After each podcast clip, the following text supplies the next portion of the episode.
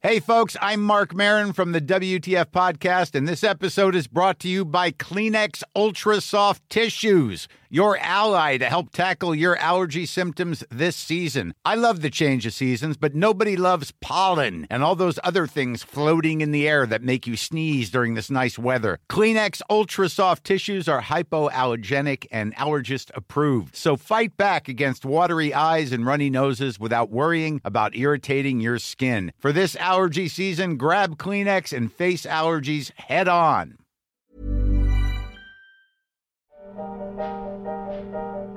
El fin de la Segunda Guerra Mundial en 1945 trajo consigo una era en la que la sociedad solo deseaba la paz y la prosperidad, y varios gobiernos internacionales abogaron por construir un órgano regidor de naciones con la finalidad de mantener la paz y la seguridad de sus países miembros. Es así que se consagró la formación de la Organización de las Naciones Unidas, un ente que garantizaría no solo la paz mundial, sino la cooperación internacional en beneficio de la sociedad.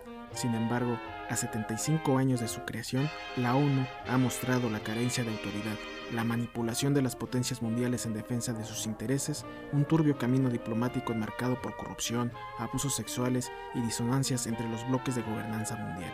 Están escuchando las claves del mundo y hoy su servidor Jair Soto y mi compañero y amigo Víctor Hugo Rico los invitaremos a reflexionar sobre el prestigio de las Naciones Unidas. ¿Realmente la ONU es aún respetada? Las claves del mundo. El contexto internacional en Podcast OM.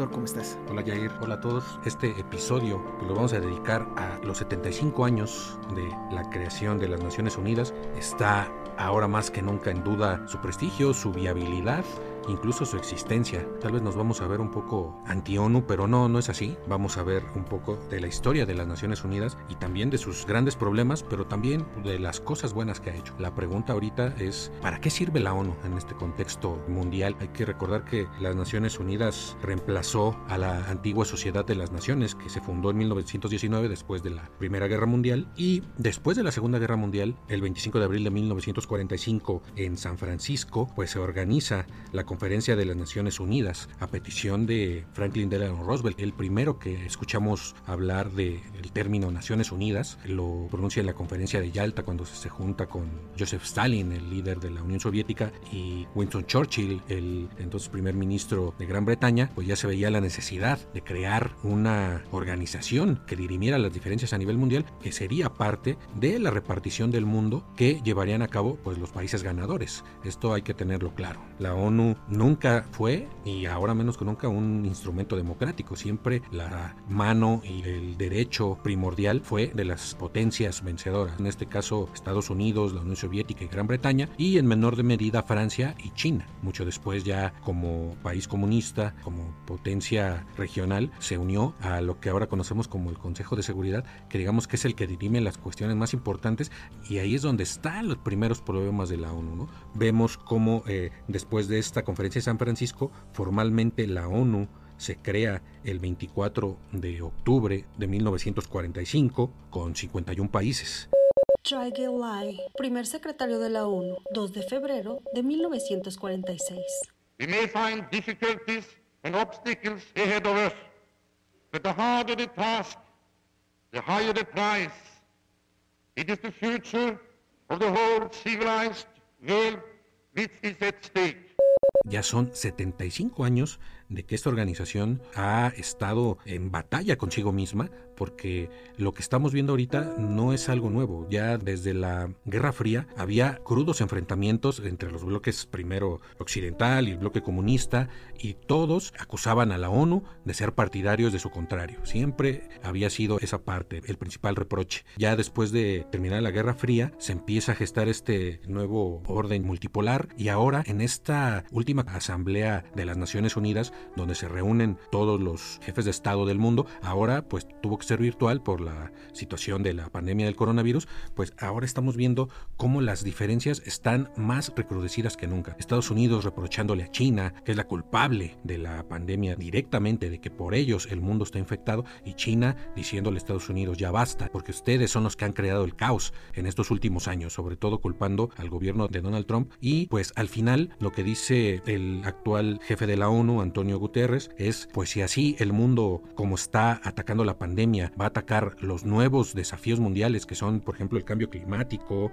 la amenaza terrorista, los ciberataques, pues si así se va a combatir esto, pues el mundo está perdido. Al final lo que está dejando esta Asamblea General de la ONU es un reflejo de los mismos países, ¿no? La ONU está totalmente desgastada, totalmente desfasada, podría decirse que obsoleta en este momento. De aquí hay una batalla muy grande entre el nacionalismo o el patriotismo, como diría Donald Trump, y el globalismo, que apuestan otro tipo de países como China, que llama al globalismo, Francia, que es la principal defensora de la ONU, aunque no siempre acata sus resoluciones. Eso lo vemos, por ejemplo, en Libia. Hay un gobierno apoyado por la ONU bien establecido. Sin embargo, el gobierno francés apoya al gobierno contrario, liderado por un caudillo militar de la época de Muammar Gaddafi, que se llama Khalifa Haftar, y tienen a Libia pues en una cruenta guerra civil. Por un lado apoyan a la ONU, pero por el otro se ignoran olímpicamente sus resoluciones. Y esto lo vamos a ver pues a lo largo de la historia de Naciones Unidas, ¿no, Jair? Así es, Vic. En esencia, cuando estos 51 países que firmaron una carta de las Naciones Unidas se alinearon a mantener la paz, la seguridad internacional, a crear cooperación para solucionar estos problemas globales, convertirse en un órgano que armonice las acciones de las naciones, prácticamente era como el gobernador de los gobiernos. Y otros objetivos tenían pues el cumplimiento del derecho internacional, la promoción y protección de derechos humanos, el desarrollo sostenible de las naciones, la cooperación internacional en asuntos tanto económicos, sociales, culturales y humanitarios. Y estamos viendo que actualmente todos estos temas no están siendo obedecidos así tal cual la ley como ellos lo establecieron, se están inclinando de los intereses de los países que están siendo miembros dentro de las Naciones Unidas. Hay que recordar la financiación de este organismo se obtiene del presupuesto de sus contribuciones voluntarias de sus estados miembros. Cada estado miembro contribuye de acuerdo a sus medios, calculando un porcentaje del ingreso nacional bruto eso significaría que los países con más dinero contribuyen más y con este pretexto, pues muchos países, esencialmente Estados Unidos, por dar más dinero se creen que dan eh, la última palabra. No se alinean a lo que dicta la ONU, sino a sus intereses. Donald Trump, presidente de Estados Unidos, en la cumbre climática del 24 de septiembre de 2019. Wise leaders always put the good of their own people and their own country first. The future does not belong to globalists. The future belongs to patriots. The future belongs to sovereign and independent nations who protect their citizens, respect their neighbors, and honor the differences that make each country special and unique. Al momento de que se crean las Naciones Unidas, pues la gente se sentiría respaldado por toda esta protección en temas globales, un gobierno mundial que se imponga la ley o el orden de todo el mundo, pero pues la realidad es eso, estamos muy lejos de una ONU regidora del control global que se ha caracterizado en estos momentos por una parálisis en diversos conflictos mundiales. Históricamente nos estamos viendo en la Europa Central, conflictos en Serbia, por ejemplo, en los conflictos eternos en África, las guerrillas que son del día a día ahí en el continente más afectado del mundo. Prácticamente la ONU solamente se ha convertido en un ente observante, no ha cumplido con su deber de garantizar esta ley internacional. Así es, está de los escándalos más sonados del fracaso de Naciones Unidas, de lo que es su principal objetivo, que es mantener la paz mundial. Hay después muchas otras asignaciones que tiene la ONU, pero la principal, que es el mantenimiento de la paz mundial, es el rubro donde ha fracasado una y otra vez. El conflicto en Somalia, por ejemplo, la cuestión de los cascos azules en Haití, un equipo que iba después del terremoto que sacudió a Haití hace más de una década, llegan los cascos azules y pues tiempo después empiezan a surgir todas estas acusaciones de abusos sexuales por parte de los cascos azules contra mujeres haitianas, contingentes de varias partes del mundo, se habla hasta de soldados de Uruguay que están ahí implicados, pero al final de cuentas todos van con el color de la ONU. Esta es una de las cosas que se les escapó. Otra muy, muy sonada fue la guerra de Irak del 2003, la invasión que promovió George Bush junto con José María Aznar y Tony Blair.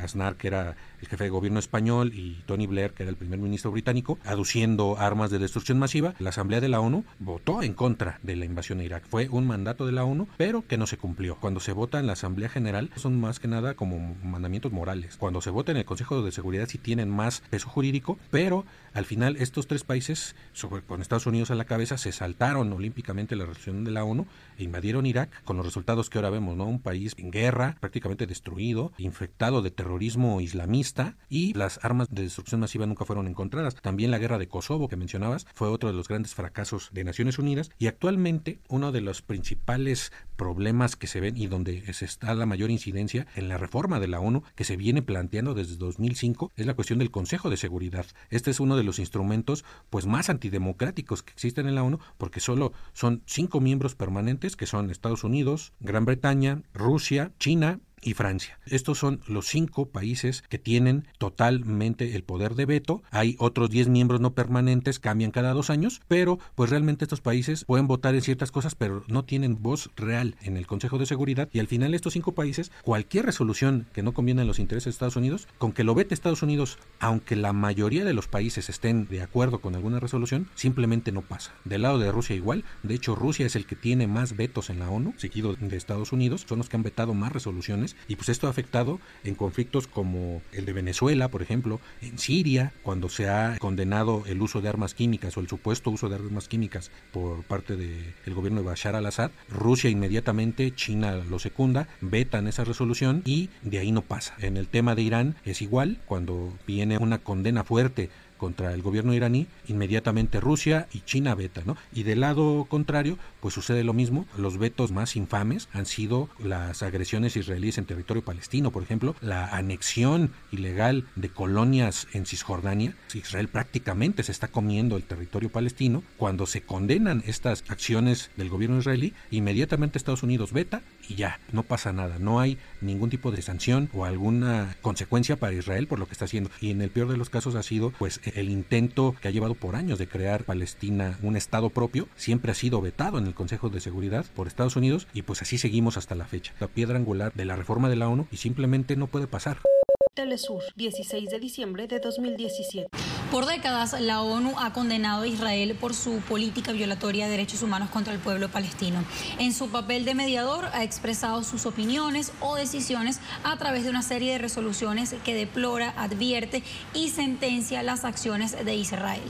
2005 se creó lo que se le llama el G4, que es un grupo muy importante formado por Alemania, Brasil, India y Japón. Alemania, pues ni duda, grandes potencias mundiales. Brasil, por su cantidad de habitantes, por el Producto Interno Bruto que maneja, es otro país importante. India, obviamente, también es una de las ya potencias ya más que emergentes en Asia. Y pues Japón, ¿no? que también es potencia económica y es de los grandes aportadores de dinero a la ONU. Han creado propuestas, han intentado añadir seis miembros permanentes y cuatro permanentes, esa es su propuesta, y suprimir el derecho de veto. Obviamente esto está condenado al fracaso. Los cinco países que ahorita forman el Consejo de Seguridad, pues verían mermado su poder, y eso no lo van a hacer, aunque fuera en beneficio de la humanidad. No interesa en los demás países, y no interesa, pues, su hegemonía y sus intereses. Sí, así es, Vic. Hace tres años, el presidente de la Asamblea General, durante el periodo 72 de sesiones de la ONU, Miroslav Lajak, aseguró que su experiencia se ha demostrado cómo la ONU es juzgada por el desempeño de su Consejo de Seguridad. Prácticamente todo lo que pase en el Consejo de Seguridad de la ONU pues va a repercutir como tal directamente en este prestigio que tiene Naciones Unidas. Y si nos preguntamos cuántas guerras se han debatido en este órgano dependiente de la ONU y vemos pasar el tiempo y no hemos visto a sus embajadores presentar soluciones legales, al contrario, presentan un programa dictado por sus propios gobiernos que son votados en beneficio de sus intereses nacionales, dejando a un lado el tema si son justos o no, todo este tema del veto. Y ahora con la llegada del portugués Antonio Guterres como secretario general en 2017, se volvió a poner en la mesa estas reformas al Consejo eh, que ya desde cuando, desde décadas están exigiendo para acabar precisamente con irregularidades o estas eh, disonancias en las que no están de acuerdo países menos desarrollados. Y actualmente las prioridades de Guterres son en primer lugar, ahorita es comprensible, es la atención a la pandemia del coronavirus, el acceso a las vacunas para todo el mundo de una manera equitativa, que ya incluso hablamos de eso también en otro podcast, pero antes de todo este tema de la pandemia, su agenda estaba marcada primordialmente por el trabajo a la paz y la prevención, que apoyaba el desarrollo sostenible, la gestión interna, así como también aumentar la diversidad geográfica dentro de la ONU y lograr la paridad de género, además del cambio climático, pero no figuraba en su agenda estas reformas al Consejo de Seguridad. Y pues mientras tanto, las potencias occidentales, sobre todo, pues van defendiendo estos intereses particulares a una expensas del bien común, como denuncian estos países menos desarrollados que en cierta manera se les está dando esta representación mínima. Con esto, pues en lugar de detener el desarrollo de un conflicto, pues está utilizando al Consejo en función de justificar agresiones e invasiones bajo pretextos de lucha contra el terrorismo o incluso este término acuñado por Estados Unidos de la guerra preventiva, un término que pues, no estaba figurando en los documentos eh, rectores de Naciones Unidas. Y también otros temas que está arrastrando ya desde hace años es los temas de corrupción. En los últimos años hemos visto a la ONU convertirse en una especie de refugio para funcionarios involucrados en graves casos de corrupción. Hemos visto a varios diplomáticos que han obtenido esta inmunidad al adquirir un puesto dentro de las Naciones Unidas, por mencionar algunos casos está Michelle Bachelet, que actualmente es la comisionada de derechos humanos de la ONU y que en su país es investigada junto a su hijo por un esquema de corrupción inmobiliaria. También tenemos a Nadine Heredia, que es la ex primera eh, dama de Perú, esposa de Ollanta Humala, que también está siendo investigada por el caso de Odebrecht. Ella tenía un puesto como funcionaria dentro de este organismo de la ONU, del Fondo de Naciones Unidas para la Alimentación y la Agricultura. Sin embargo, también fue investigada, pero mientras estuvo en este puesto estuvo alejada de, de la persecución judicial. Otro caso es la hija del expresidente venezolano Hugo Chávez, llamada María Gabriela Chávez, que estaría involucrada en una organización delictiva que tiene vínculos internacionales y actividades de lavado de dinero. Ella tuvo un puesto como embajadora alterna de Venezuela ante la ONU y mientras se fungió ahí en su puesto en la ONU, pues tuvo que ser detenidas las investigaciones. Pero uno de los casos también más eh, mediáticos que involucró a cientos de personas, sobre todo también funcionarios, este tema que se desarrolló en los años 90, un esquema de corrupción en Irak, ¿no? De Saddam Hussein, un esquema en el que se embolsaron millones de pesos. Este programa de la ONU constaba de cambiar petróleo por alimentos y que prácticamente trataba de restaurar a Irak después de una guerra con al mando todavía Saddam Hussein, en el que eh, la ONU iba a recibir petróleo iraquí a cambio de alimentos para sobrellevar esta crisis. Sin embargo, pues hubo ahí unos esquemas de corrupción en el que pues hubo un desvío monumental de dinero encabezado por Saddam Hussein y que también estuvo vinculado varios miembros de la ONU y sobre todo el hijo del entonces secretario Kofi Annan fue señalado y sin embargo no hubo eh, investigación eh, a fondo sobre este tema. Sí, así es. La corrupción ha estado minando a la ONU y esta es una de las principales armas que han estado usando ciertos gobiernos, sobre todo alineados a la derecha, pues para irle quitando poder. Eh, por ejemplo, vemos el caso de la OMS, donde Estados Unidos dejó la Organización Mundial de la Salud, le está quitando fondos con el pretexto cierto por algunas causas, que es que China se apoderó de la Organización Mundial de la Salud y ya no responde a los intereses mundiales. Pues así siempre ha sido esta historia cuando un jefe de la ONU, por ejemplo, Kofi Annan, dejó de servir a los intereses de Estados Unidos, no le dieron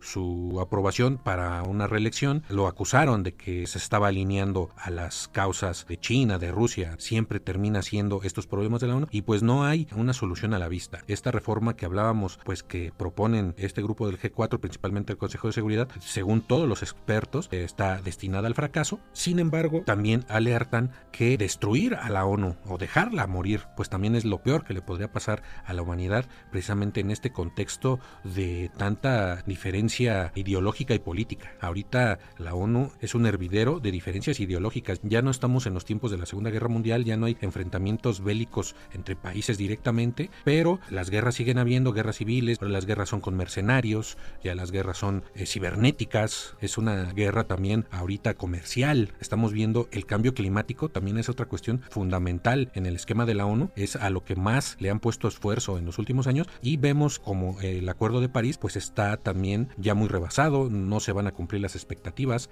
hay mucha, mucha desconfianza hacia lo que puede pasar y aquí vemos esta batalla que mencionábamos al principio entre los que abogan por la eh, soberanía, el nacionalismo, el patriotismo y los que abogan por una sociedad global. Esta es ahorita la batalla que la ONU al final no, es más que el reflejo de lo que estamos viviendo en los países. La cuestión de los migrantes también es un tema fundamental que prácticamente pues está dejando de lado en la ONU. Estados Unidos por su lado, eh, la Unión Europea por su lado, pero al final no hay un esquema conjunto de nada. Pues la pregunta con que iniciamos esto, ¿la ONU para qué? Pues a pesar de todo, organismos de la ONU, como el Programa de Naciones Unidas para el Medio Ambiente, la UNICEF, ¿no? que es el Fondo de las Naciones Unidas para la Infancia, son programas que han ayudado en los países, que realmente han establecido algunos esquemas de ayuda a la niñez en varios países, sobre todo en África, en las partes partes más pobres de América Latina. El Fondo de las Naciones Unidas para el Desarrollo también es un programa importante que capitaliza a los países más pobres.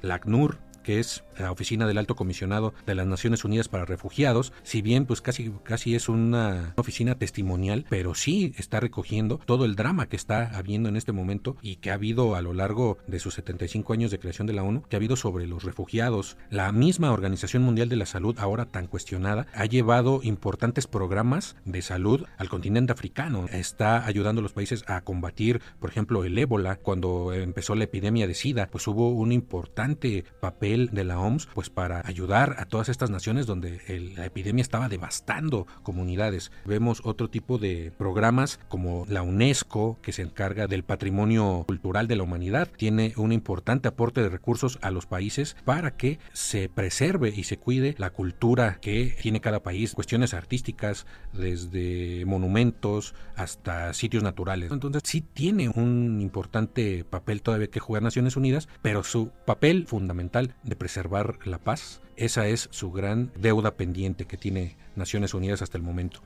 Organización de las Naciones Unidas para la Alimentación y la Agricultura, 30 de junio de 2017. La Organización de las Naciones Unidas para la Alimentación y la Agricultura trabaja para acabar con el hambre, la malnutrición y la pobreza de manera sostenible.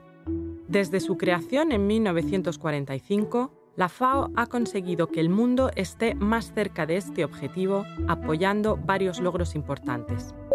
Y pues les agradecemos mucho que nos hayan escuchado. Esto fue Las Claves del Mundo. Ya saben dónde encontrarnos. Todos los lunes aparecemos en las principales plataformas de podcast, Spotify, Google Podcast, Apple Podcast, Acast. También ya estamos en Deezer. Suscríbanse a nuestro podcast. Y en estas mismas plataformas podrán encontrar todo el contenido que Organización Editorial Mexicana lleva hasta sus oídos. Hoy, ¿qué nos recomiendas, Vic? Pues les vamos a recomendar uno de los podcasts más recientes que tiene para ustedes Organización Editorial Mexicana y que es el Esto Diario de los Deportistas. Nuestra cuenta de Twitter arroba podcastom o nuestro correo electrónico podcast arroba om.com.mx para que nos escriban sugerencias, dudas, opiniones, sus saludos.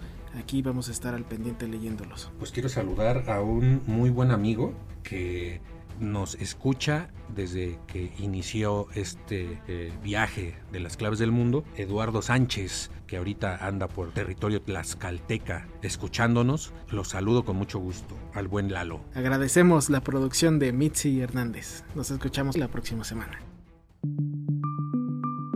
Esta es una producción de la Organización Editorial Mexicana.